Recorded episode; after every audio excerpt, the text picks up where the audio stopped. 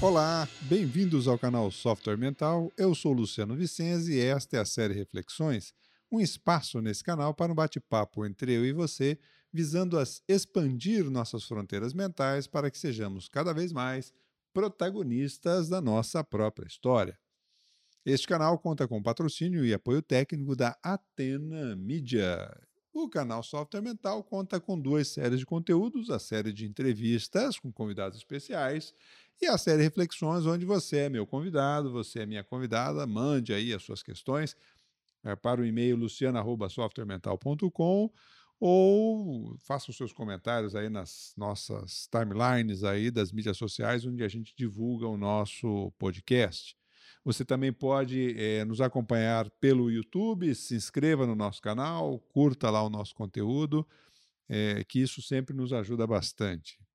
Muito bem, é, o tema de hoje é autonomia, o protagonismo da sua vida, parte 2. No episódio passado, que foi o primeiro da autonomia, a gente conversou aqui porque a autonomia é uma competência fundamental nesse século XXI, pautado justamente na proatividade, na colaboração, no compartilhamento de informações.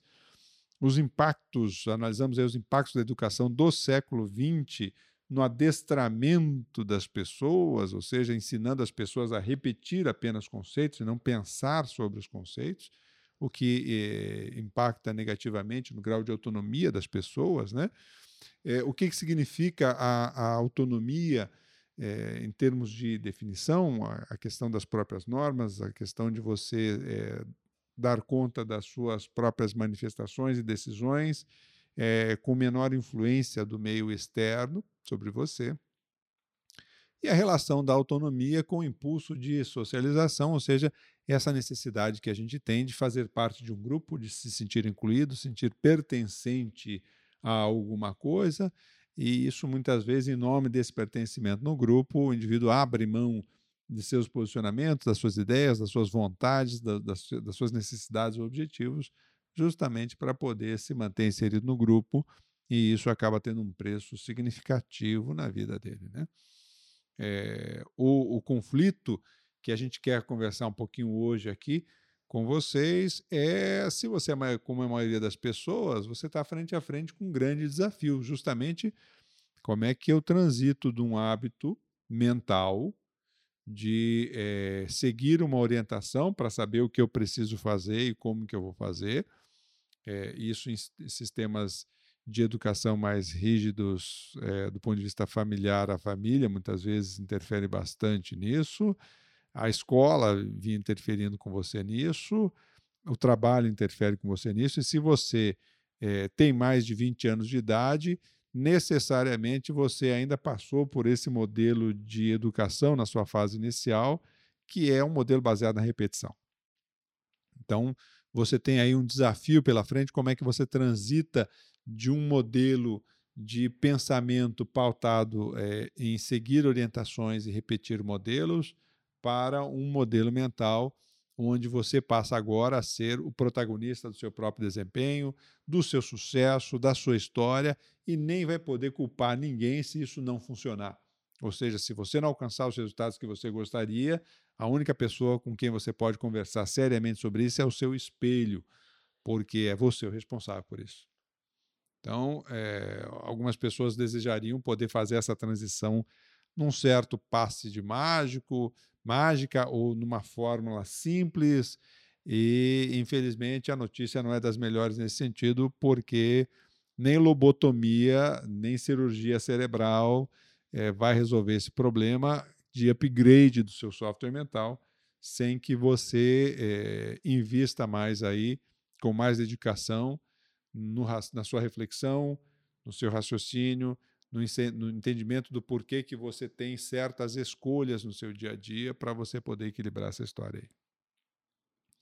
É, Existem alguns conceitos opostos que a gente pode conversar sobre a questão então da, da autonomia para entender o que não é, né?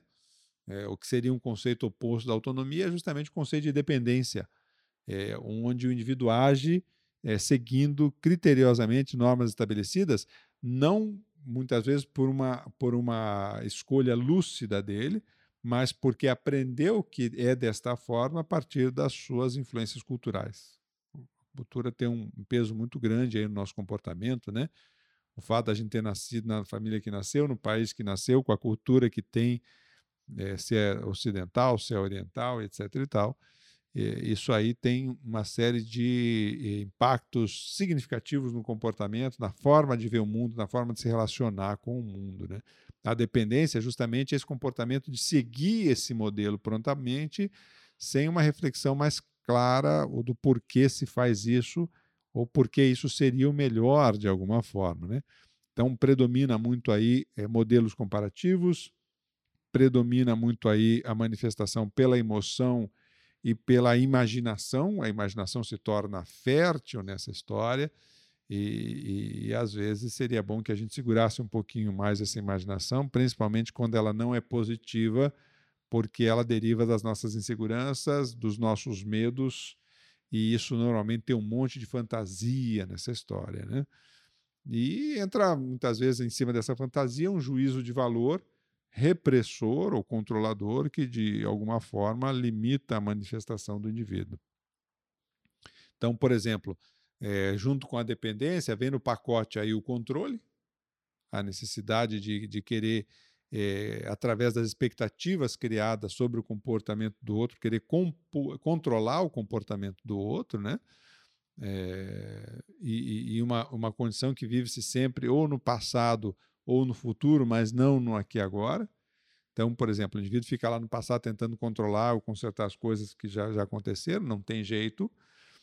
E, ou no futuro, pensando no, no, no que tem medo que, que aconteça. E, e, deixa de viver o aqui agora, deixa de viver com mais presença e o que é de fato a nossa realidade. O tempo real é esse, aqui, agora, nesse momento. Esse é o tempo real. Amanhã não aconteceu, o passado não volta mais. Então você tem que tomar alguma decisão com isso. E um outro comportamento, então, já que eu não entendo muito bem por que, é que eu tenho que seguir um dado comportamento, é o chamado fechadismo. O fechadismo é aquele comportamento que o indivíduo é, adota de defesa, onde então ele tem, acaba tendo uma baixa interação com as pessoas, ou pelo menos é, numa interação num nível mais saudável, num nível de intimidade melhor, onde possa se falar mais é, sobre a realidade de cada um, o que eu penso, o que eu sinto, o que eu vejo. Às vezes tem uma porção de gente que fala muito, mas sempre superficialmente sobre determinados conceitos é, o chamado tagarela da sociosidade, né? aquela pessoa que ela fala muito, mas muito, quase nada com alguma profundidade que vale realmente a pena a gente considerar e refletir sobre ela. Esse diálogo da intimidade, ele requer justamente uma predisposição, é, pelo menos entre duas pessoas, para a gente conversar realmente sobre as nossas necessidades, ideias, posicionamentos numa troca mais aberta. E o, o fechadismo é justamente o contrário disso, onde o indivíduo normalmente ele passa a usar a imaginação e o juízo de valor para é, defender estereótipos ou comportamentos rotulados do que seria o certo e do, do que seria o errado. Né? Então, para a gente começar a, a entender e, e, e desenvolver essa autonomia, a primeira coisa que eu tenho que começar a pensar é quais são os meus valores pessoais. Ou seja, aquilo que é importante para mim. Valor, como o próprio nome popular já, já nos dá a dica, né? é aquilo que é valioso de alguma forma. Seja um bem, um bem valioso, ou seja, um bem caro, normalmente a gente associa com isso, ou alguma coisa que eu gosto muito, pode não ser caro, mas que eu gosto muito, aquilo é valioso para mim. Então, valor é justamente isso os nossos valores morais, os nossos princípios pessoais para ação, é, eles é, se formam a partir do nosso conjunto de experiências. O que eu começo a pensar em termos de autonomia é se os valores que eu hoje defendo são meus de fato, advindos aí, ou adquiridos, ou desenvolvidos a partir das minhas experiências pessoais, ou se eles são meras repetições dos valores aprendidos através dos outros. Não que um valor aprendido não tenha importância, ou não tenha relevância, ou não tenha aplicabilidade. A questão só é que não é seu. É de outra pessoa. Então, se eu não passar o filtro pessoal sobre isso, É um, é um valor que peguei de alguém emprestado, vamos dizer assim, né? O problema disso é que normalmente então eu não tenho experiência suficiente para referendar aquele valor. Qual é a tendência de eu, de, da, da, pessoa agir, então, ou de eu, de eu, de eu atuar se eu, se eu estou nessa condição? É eu querer impor sobre os outros aquilo que eu penso.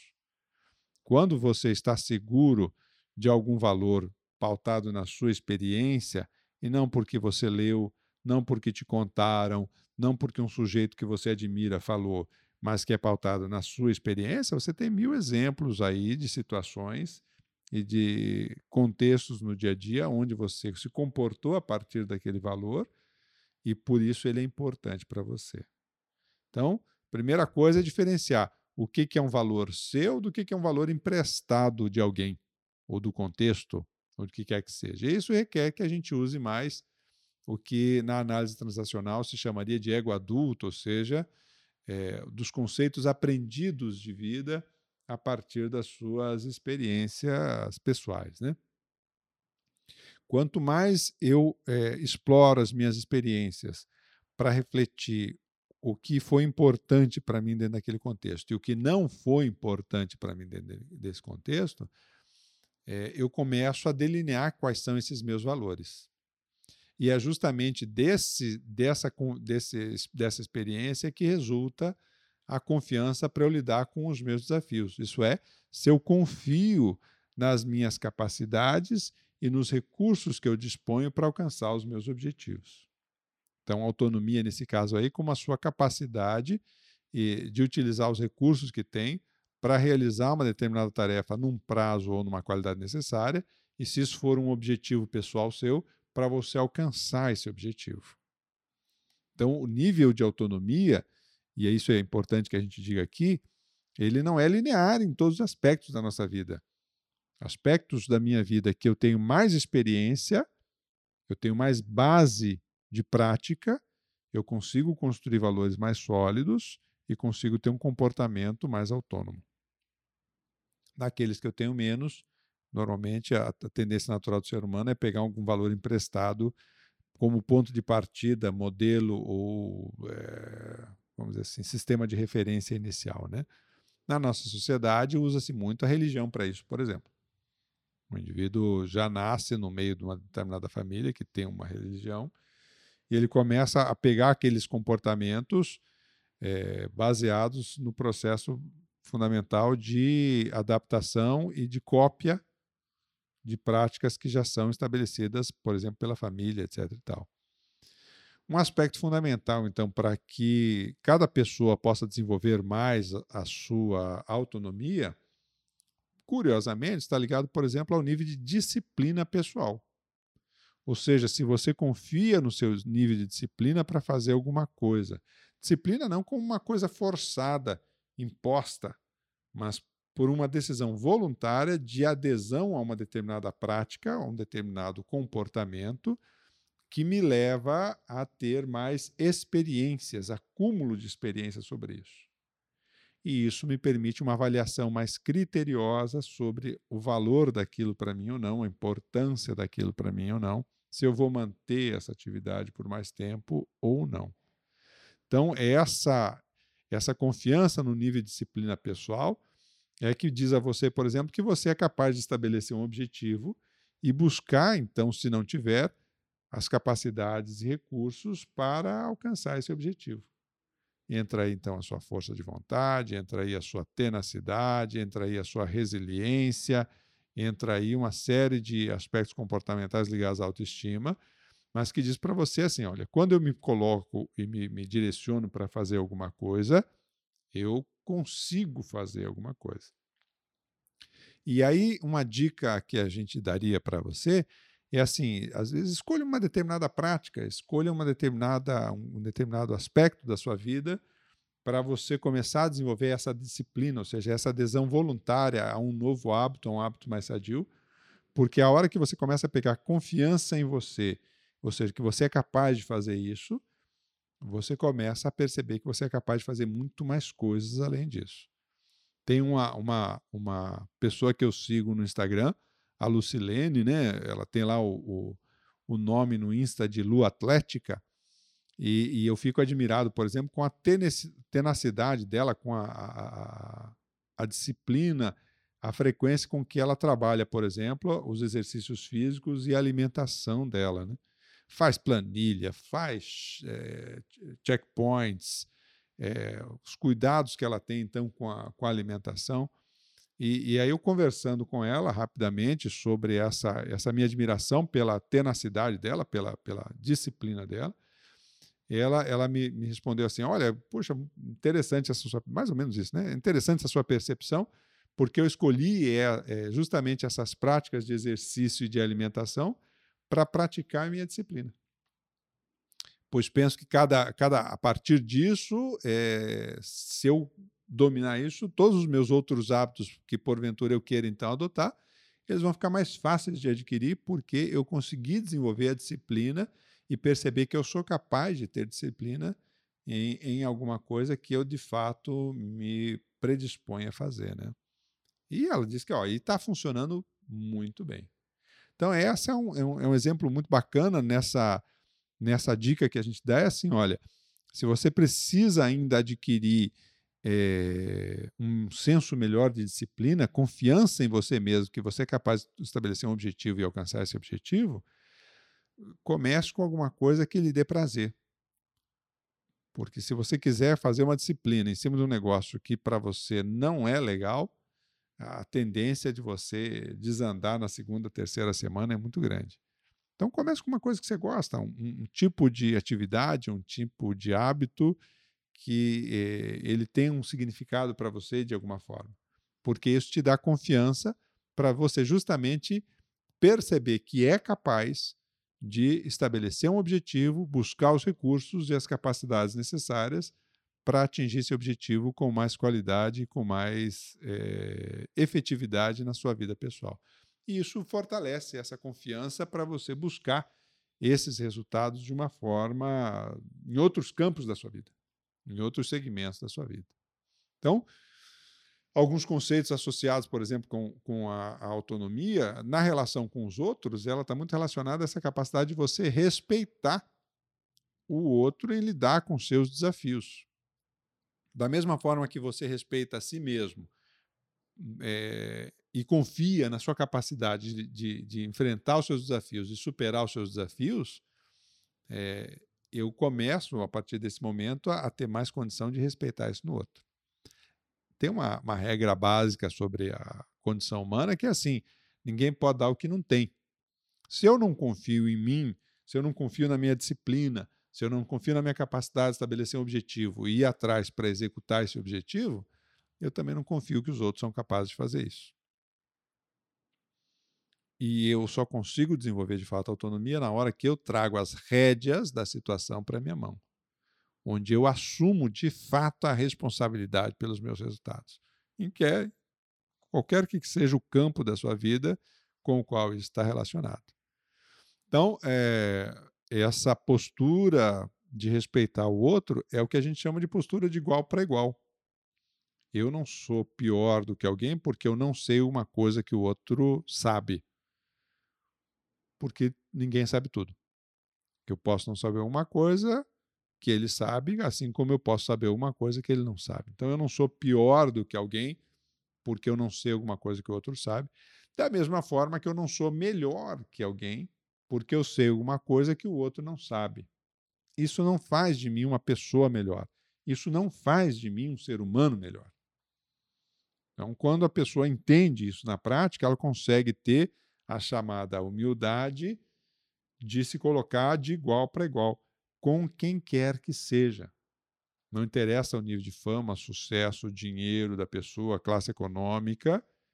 É, o indivíduo que ele tem uma autonomia bem desenvolvida, ele consegue se relacionar com diferentes pessoas diferentes classes sociais, econômicas, intelectuais, financeiras, e consegue se relacionar de igual para igual porque ele consegue respeitar a si mesmo e confia nas próprias capacidades, e consegue com isso respeitar o outro e confiar que o outro é capaz de lidar com os seus desafios. Ele pode ajudar o outro? Claro que pode.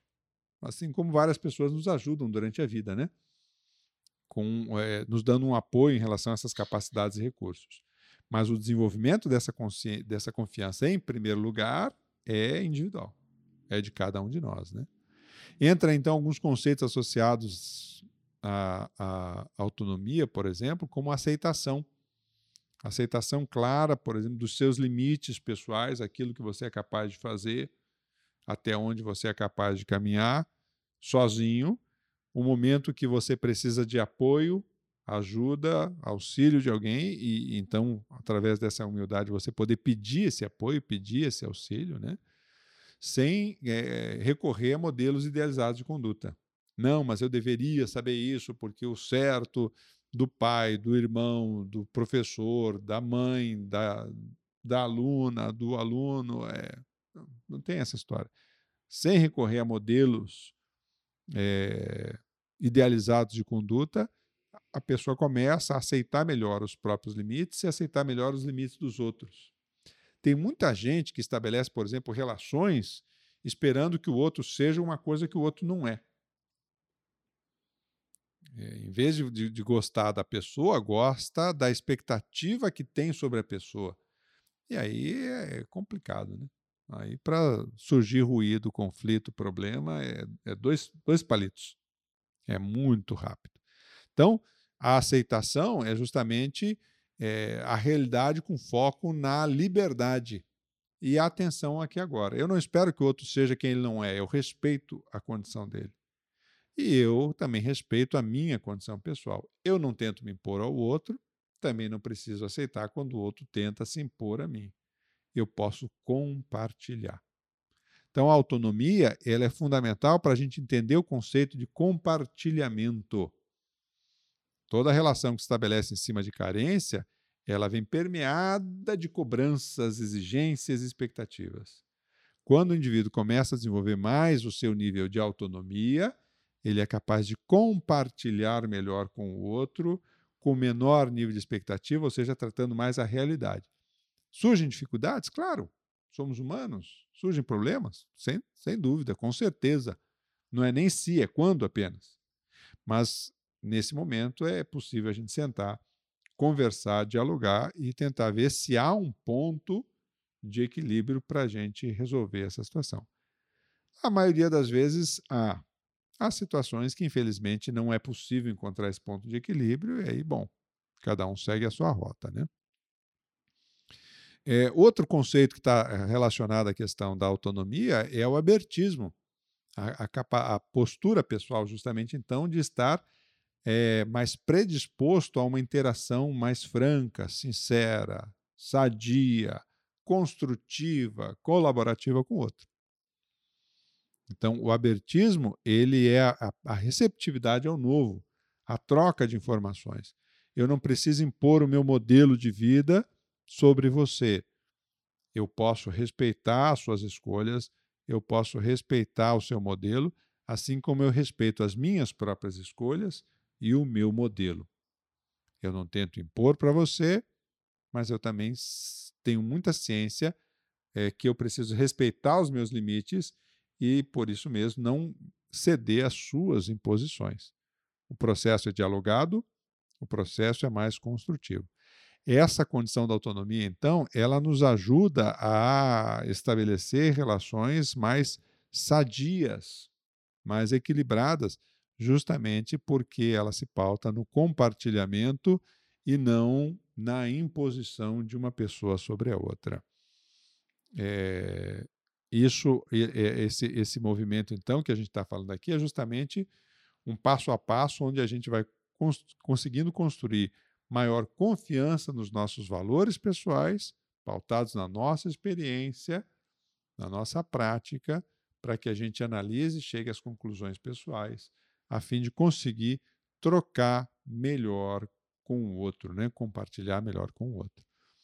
Então, a autonomia ela tem, um, é ela tem um papel fundamental, por exemplo, nessa nossa transição e, e, e frente a esse desafio que a gente falava agora há pouco, de como é que eu saio de um modelo é, onde eu estava acostumado a seguir o outro, a seguir a orientação do outro, a, a executar planos definidos por outro, seja família, seja na escola, seja no trabalho, para uma forma de agir na qual é, é, eu passo a ser o protagonista do meu próprio desempenho. Então, eu preciso trazer para mim essa responsabilidade e eu preciso conversar e interagir com os outros a fim de ir aumentando as, as minhas informações, o meu entendimento e a minha experiência sobre alguma coisa para que isso me dê confiança na minha capacidade de enfrentar os, os meus problemas ou resolver os meus problemas. E a disciplina entra como um fator fundamental dentro desse contexto, justamente como é, essa autoconfiança de que eu sou capaz de então estabelecer um, um horizonte e ir atrás desse horizonte. É, essa, essa, é, essa condição, ela não é, como eu falei então no começo, uma fórmula mágica. Não é de hoje para amanhã que a gente faz esse upgrade é, no nosso software mental necessariamente isso é uma construção que passa pela atenção que eu consigo colocar nas minhas experiências, pela reflexão sobre essas experiências, para que eu possa aprender com elas, possa me fortalecer nelas e, desta forma, fortalecer a minha autonomia. Pouco a pouco, então, eu vou começando a me descolar do senso de manada. Eu vou começando a deixar de ser um peixe no cardume e eu começo a pensar por mim mesmo, eu começo a ter as minhas próprias ideias. É, isso é uma construção. Isso, às vezes, leva uma vida inteira, a gente está trabalhando e não chegou na linha de chegada ainda, porque é uma construção. Mas eu começo a entender mais, então, o meu papel dentro do grupo e como é que eu posso contribuir melhor para o desenvolvimento, o bem-estar, a, a qualidade de vida dentro deste grupo. Obviamente, partindo do, de mim mesmo. De novo, eu não posso dar o que eu não tenho. Então, o primeiro passo é, é fortalecer essa sua autonomia, é, é você começar a, a, refletir mais sobre as suas escolhas. É, não deixe que as pessoas escolham as coisas por você, das coisas mais simples. É, eu tenho uma amiga muito querida que ela diz assim: ó, se as pessoas perguntarem para você, você quer pudim de chocolate ou você quer morango? Tanto faz, tanto faz, não. Escolha, aprenda a se colocar nas situações e a ver o que, que te interessa em cada situação para você começar a, a, entender melhor como é que você funciona e aquilo que de fato é importante para você. Que não seja um valor emprestado do outro, que não seja um comportamento pautado na necessidade do outro, mas que seja é, um, um, um, campo, um laboratório amplo, a vida seja um laboratório amplo para você aprender sobre você mesmo e você ter mais confiança nos seus posicionamentos e nas suas escolhas. Então, é, essa, essa, essa é a linha que a gente queria trabalhar hoje aqui no nosso software mental, no episódio sobre autonomia, parte 2. Estamos aqui chegando ao final de mais um episódio do nosso podcast da série Reflexões. Por que tratamos desses temas aqui no canal Software Mental? Porque confiamos que o mundo é um cenário de oportunidades para quem expande as suas fronteiras mentais e você merece aproveitar essas oportunidades. Essa, pelo menos, é a nossa visão, esse é o nosso desejo e é essa a nossa intenção com essas reflexões para que a gente possa construir um futuro para nós mesmos que seja mais satisfatório. Você pode me ajudar a construir esta série com as suas perguntas no e-mail luciano@softwaremental.com você pode colocar os seus comentários na timeline das redes sociais onde a gente divulga uh, os nossos podcasts. Curta esses nossos podcasts, se inscreva no nosso canal no YouTube para nos ajudar cada vez mais a expandir as, essas ideias, expandir as nossas fronteiras mentais rumo ao nosso protagonismo. Tá bem? Hoje por hoje vamos ficando por aqui. Um abraço e até o nosso próximo episódio. 校长。